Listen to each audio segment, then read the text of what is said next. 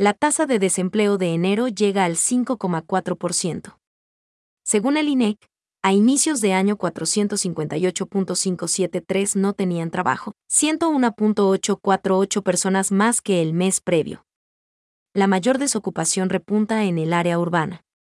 En enero de este año, la tasa de desempleo fue del 5,4% a nivel nacional. Eso fue una tres puntos más de lo registrado en diciembre, un mes marcado por una alta dinámica comercial y oferta laboral. Si se lo compara con enero del año pasado, el índice casi se mantuvo igual, 5,3%. Así lo detalla la encuesta nacional de empleo, desempleo y subempleo, en ENDU, del INEC que refiere que para ese mes existían 458.573 personas sin trabajo, es decir, 101.848 millones más.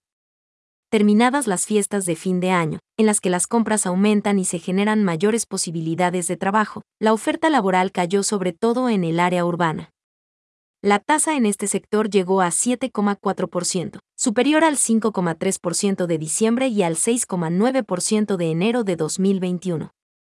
En el área rural se dio el efecto contrario. El indicador bajó del 2,3% al 1,6% en el último año. Las cifras también muestran que hubo una leve recuperación en el número de ecuatorianos con empleo adecuado o pleno, aquel que permite generar ingresos laborales iguales o superiores al salario mínimo, o aquellas personas que trabajan igual o más de 40 horas a la semana, independientemente del deseo y disponibilidad de trabajar horas adicionales.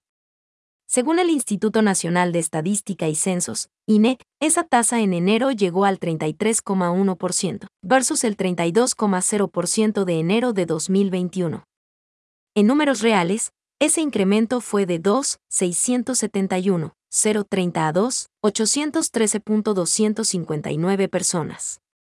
Si se observa el subempleo, esta tasa en cambio se mantuvo casi estable tras llegar a un 22,6% versus el 22,5% de igual mes del año pasado. Las cifras se dan a conocer en un día, en que el Ejecutivo ha decidido enviar el proyecto de ley de inversiones a la Asamblea, el cual tiene como fin fundamental atraer capitales frescos de afuera y con ello generar nuevas plazas de trabajo con la atracción de inversiones lograremos la meta de crear 2 millones de empleo. Hasta el momento llevamos 350.000 empleos creados hasta diciembre del 2022, dijo la mañana de este 22 de febrero, el presidente de la República, Guillermo Lazo, en su enlace habitual semanal. Una política que para la mayoría de empresas no es suficiente. Aún se espera que el gobierno haga lo mismo, con la reforma laboral que se viene anunciando. Lazo también se refirió al tema. Dijo que en la semana del 7 de marzo presentará a la opinión pública el proyecto de la ley laboral, que luego también deberá enviar al legislativo para su estudio.